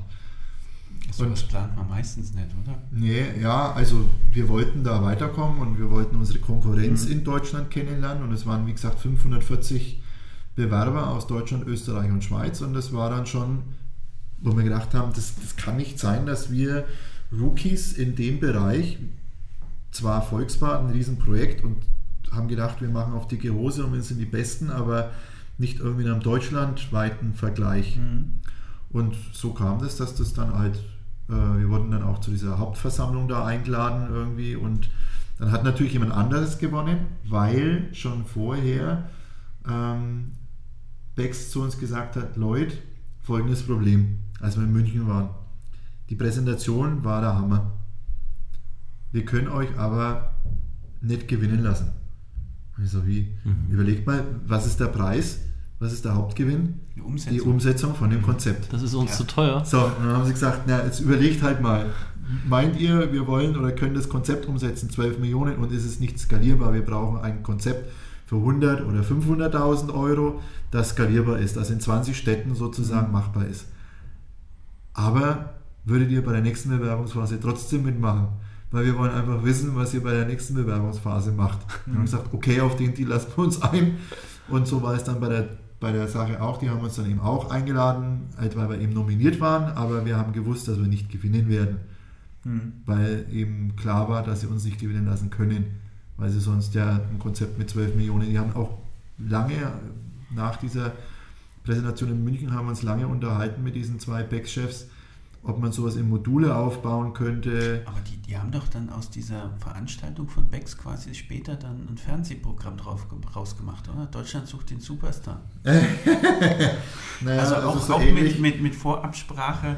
Ja, ja, so ähnlich war das irgendwie da bei Becks Karriere und es war verblüffend, als wir bei dieser Abschlussveranstaltung, wo dieser, der, der, der, wie sagt man da, der erste Preis dann ähm, ausgesprochen wurde, waren wir auch fast ein bisschen peinlich berührt, weil diese Veranstaltung waren 1000 Leute, da waren 1000 Gäste eingeladen und Mhm. also Größenordnung und das, das Essen, das Buffet, das ist, also ich habe sowas noch nie gesehen, da musste in Nürnberg im Opernhaus bei einer sehr guten Vorstellung kommen und ähm, das war dann sozusagen für uns oder wegen uns und das war dann schon ähm, alles, was mit Bier und Alkohol zu tun hatte, ähm, war da vertreten. Also Becks ist ja sozusagen nur eine kleine Firma und da gibt es ja den, den Interbrew äh, weltweiten Firma und dann halt noch andere Firmen, keine Ahnung, von Miller war bestimmt jemand da. Also es war da schon auch Leute mit Rang und Namen und mit den ganzen Schnapsnasen haben wir da zusammen da feiern können bis in die Nacht und es war schon auch echt äh, mit Hotelzahlen, mit Anreise, mit allem Pipapo, was man sich da vorstellen kann. Und es war schon echt ein Erlebnis. Hat aber nicht dazu geführt, dass das Volksbad dann umgesetzt wurde. Also weder von Becks noch von uns, äh, weil die Hürden, denke ich mal, zu groß waren. Die Mauern, denke ich mal, im Kopf, speziell bei den Verfechtern, dass das Volksbad unbedingt ein Bad mhm. wieder werden muss. Damals schon. Und es gibt auch Menschen, die heute glauben, ähm, dass das Volksbad wieder ein Bad werden muss, bloß weil es Volksbad Volksbad heißt, bin ich nicht der Meinung, dass man da drin wieder einen Schwimmverein aufmachen sollte. Äh, es gab vor ein, zwei Jahren eine Initiative, äh, Initiative Volksbad oder Volksbad-Initiative, mhm. gibt es auch eine Facebook-Gruppe. Die hat sich dann äh, kurz nachdem ich sie mal besucht hatte, weil sie gemeint haben, die würden mich gerne mal einladen und mal so aus dem Nähkästchen plaudern, wie ich das damals mit dem Alex, mit dem Markus und mit dem anderen Roland zusammen gemacht habe und wie man da mit, mit, der Stadt ins Gespräch kommt und wie viel Geld mhm. sowas kosten würde, wenn man es halt sozusagen nass nutzt. habe ich gesagt, okay, den Zahn muss ich euch ziehen die Trockennutzung war die billige Variante, die Nassnutzung ist eher die teure Variante. Und das haben sie nicht ganz so gut verkraftet, was ich da gesagt habe.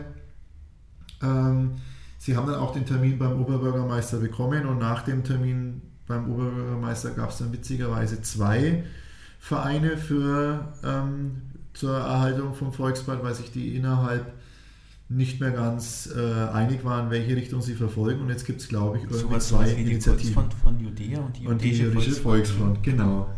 So kommt mir das vor.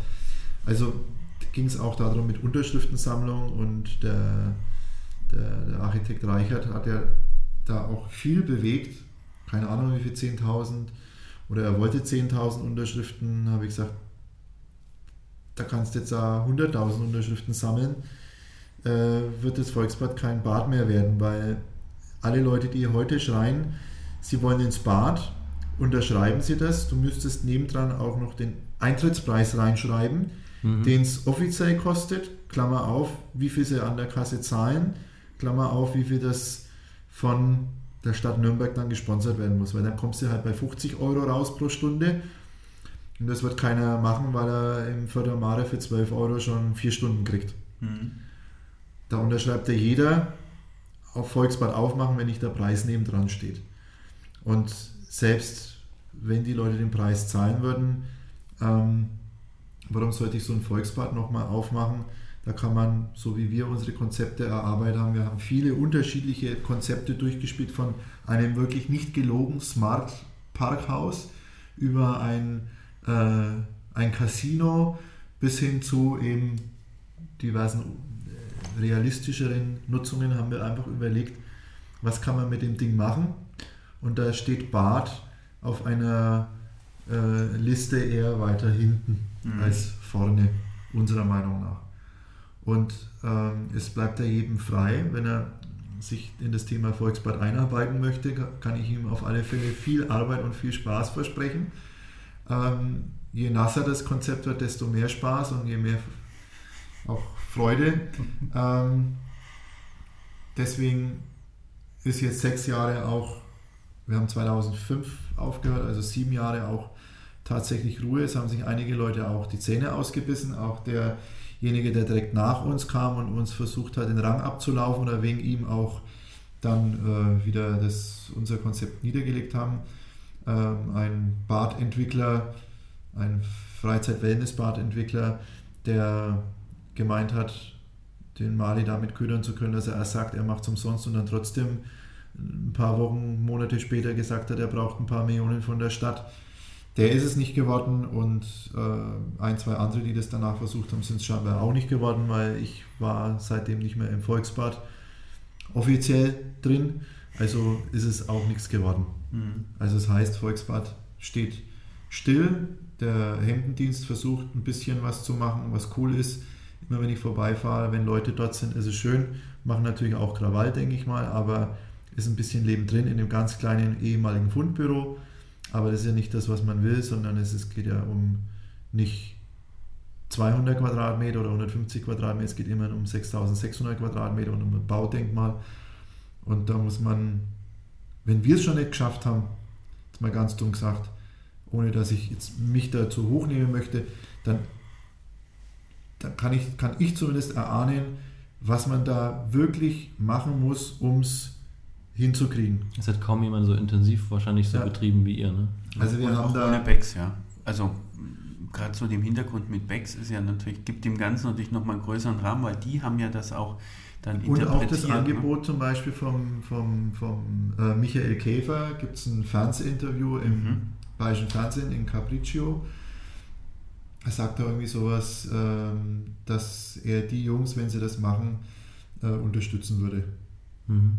Das hat er uns gegenüber auch gesagt, aber das ist immer so eine Sache, das, was er da so sagt. Ähm, aber wenn es mal öffentlicher gesagt wird, dann traut man der ganzen Sache ein bisschen mehr.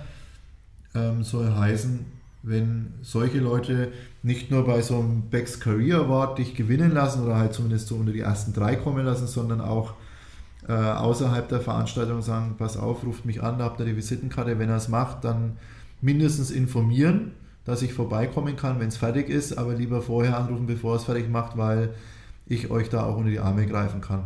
Und ähm, Tim Melzer hat da, glaube ich, sowas ähnliches irgendwie gesagt. Also Unterstützung hat man schon, aber mit nur Unterstützung ist nicht gegen einen Beschluss Mhm. von einem Oberbürgermeister anzugehen. Das ist eine politische Sache und die müsste man politisch entscheiden. Und dann waren wir auf einer Ebene, dann hätten wir Lobbyarbeit. Äh, ich hätte mir halt erstmal Golfschläger kaufen müssen, um Lobbyarbeit betreiben zu können. Das wollte ich nicht machen, diese Investition, und spielen kann ich ja sowieso nicht. Aber dann hätte man irgendwie einen Beckstein kennenlernen müssen. Dann hätte man ähm, Menschen, die Politiker kennen, die Einfluss nehmen von oben nach unten, von der bayerischen Regierung auf eine Stadt, hätte man dann infiltrieren müssen. A ist Inf- Infiltrieren jetzt nicht mein Ding und selbst wenn es mein Ding wäre, hätte man da ein Jahr und 100.000 Euro Ja. reinstecken müssen, um so eine Zwischenfirma, eine Projektfirma aufzubauen, die sich nur damit beschäftigt, die Rahmenbedingungen dafür zu schaffen, damit man dann danach das Volksbad machen kann. Mhm. Und ähm, deswegen weiß ich nicht, was mit dem Volksbad passiert. Ich bin da ein bisschen ratlos. Ähm, das Ding ist relativ massiv und gut gebaut. Es hält schon noch einen Moment, aber äh, es ist einfach eine Schande. Ähm, sobald irgendwo Geld da wäre, in der, sage ich mal, in der Kommune kann es kaum sein, wenn es aus der Privatwirtschaft ist. Es gibt bestimmt noch weitaus schönere Baudenkmäler und Schlösser und echte Kulturgüter, die zu erhalten sind. Die sollten auf alle Fälle dann, wenn es eine Mäzen gibt, als erstes bedient werden. Aber in zweiter oder dritter Instanz sollte man sich auch mal ums Volksbad kümmern, weil es hat einen Architekt damals gegeben, der sich Gedanken gemacht hat, ähm, im Jugendstil was gebaut hat, also Ek Eklektizismus, weil es so eine Mischform war. Ähm, und es gab sozusagen eine Historie von 100 Jahren fast Badekultur und das kann man in so einer rein virtuellen Welt wie heute mit Facebook und mit Firmen, immer mehr Firmen, die auf einem Ranking der teuersten, wichtigsten Firmen, die nur Nullen und Einsen handeln, kann man durchaus auch Dinge aus Stein äh, auch hochhalten, dass Mhm. die Welt nicht zu virtuell wird. Und da wäre so ein Volksbad vielleicht ganz gut, wenn man es erhält. Mhm. Das wunderschöner Schlusssatz. Aber ich habe noch mal einen viel besseren. Ja, sag doch. Und zwar, du trägst eine wundervolle Mütze heute. Und Ja, zwar die, die, ihr könnt es ja nicht hören, Ja, aber jetzt stimmt. könnt ihr es sozusagen zum, äh, sehen, ihr könnt es jetzt aber hören, das ist die Club Mate Mütze. Ja, die, die ist aber schon ein bisschen älter, oder? Die ist total abgewanzt. Ähm, die kam aber fast schon so, die ist sozusagen so pre-shaped und äh, Stonewashed. sowas, Oder Sandbrush. Ja. Brushed. ähm, was ja auch total unökologisch ist, wenn man Sand brusht, weil da ist jetzt ähm, Levis, glaube ich, oder irgendwas, eine Firma ist umgestiegen auf äh, Laserstrahlmethode. Die lasern jetzt sozusagen die Klamotten alt. Mhm. verbrennen sie und machen das Gewebe kaputt, damit es sozusagen stonewashed und keine Ahnung was aussieht. Ja, Club Mate ähm, Oder ist Bronte. Ähm, ein wunderbares Getränk. Sowieso. Äh, ist vitalisierend, schmeckt beim ersten Mal wie dreimal Knüppel auf dem. Kopf. genau. Ich habe vor. Das ist ähm, scheinbar eine Meinung, die überall vorherrscht, Ja, oder? ja, Also die genau. ersten Schlucke sind nicht wirklich angenehm, aber Nee, muss man wenn man sich dran gewöhnt hat, Ja. super. Aber dumm ist, meine Tochter trinkt es mittlerweile auch mit Ja. neun. Ja, ich, hab, ich bin ja so ein Getränke-Freak. Ich sammle seit äh, meinem zwölften Lebensjahr Getränkedosen. Und wenn man Getränkedosen sammelt, muss man oftmals auch den Getränkedoseninhalt austrinken. Und ähm, nachdem ich sehr, wie nennt man das, äh, aus aller Herren Länder die Dosen habe, also sind es auch sehr strange Geschmäcker, habe ich vor langer, langer Zeit, vor circa 20 Jahren, müsste es gewesen sein, habe ich Club Mate mal kennengelernt. Gab es nicht in Dosen, aber in Flaschen. Aber weil ich mich halt mit Getränken schon immer beschäftigt habe, mit den unterschiedlichsten Cola-Sorten, Now Cola, Fritz Cola, Club Mate Cola, was es halt so an Cola gibt, ähm, kam mir da auch vor 20 Jahren mal witzigerweise Club Mate unter. Ist in absolute Vergessenheit geraten, ähnlich wie, wie Afrikola und hatte vor vier, fünf Jahren, schätze ich mal, so eine Renaissance und äh, vor zwei, drei Jahren habe ich mal die Mütze von einem Freund geschenkt bekommen, weil er wusste, dass ich gerne Club Mate trinke. Und er hat mir sogar einen Club Mate Schlüsselanhänger geschenkt, in dem der Club Mate Tee drin ist. Oh, Ja, also. sogar. Und deswegen sitze ich heute mit einer Club Mate Mütze da, die ich aber nicht immer aufhabe, sondern ich habe unterschiedliche Mützen. Legendär ist meine äh, 35 Jahre alte blau-weiß äh, geringelte Wintermütze, die ich auch im Sommer aufhabe. Hm, Okay. Aber nochmal was zur Club Mate Mütze. Nochmal was? Also habe ich jetzt alles. Du hast ja, glaube ich, keine Frage gestellt. Ich habe einfach so das Reden angefangen. Ne? Ja, genau, das, Ja. War, das war ja auch meine, Aha. meine Intention dahinter. Nee, ich fand es einfach nur hübsch. Die Mütze hat mir gefallen und so. Club Mate ist ja doch etwas, was die Gemüter Das bewegt. ist sowas wie Club Med, glaube ich. Ne? Club Mate. Das ist sozusagen Ja, Club genau, Med ja. für Anfänger, ist Club Mate. Genau, gut. ja. Ja, dann vielen herzlichen Dank und Ja, wunderbar. und- Haben wir auch noch schönes Ende gefunden Ja. ne, mit der Club Mate Mütze. Genau. Ja, Genau, vielen Dank. ja. Und auf Wiederhören. Genau. Und bis bald. Ciao. Ciao.